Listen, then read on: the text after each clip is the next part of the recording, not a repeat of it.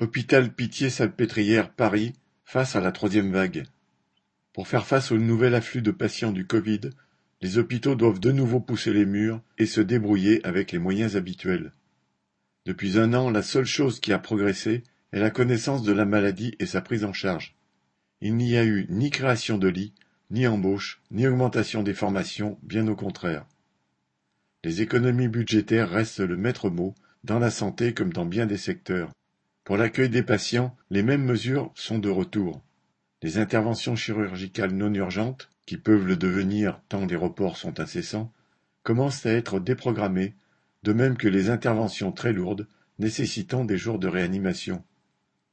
Les salles de réveil sont transformées en salles de réanimation et les hôpitaux de semaine deviennent des salles d'hospitalisation traditionnelles.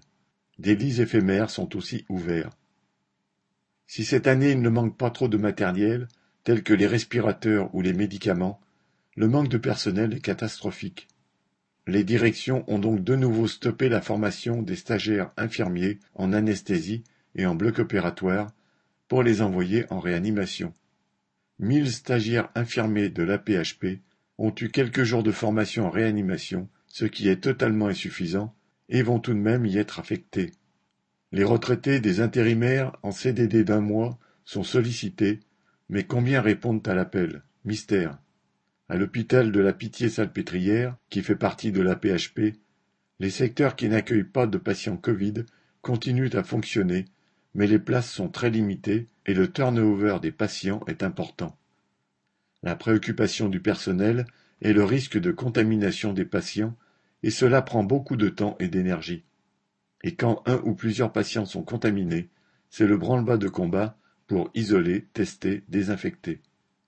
Dans ce contexte de pénurie de lits, un collectif de médecins réanimateurs a fait une tribune dans le journal Le Monde.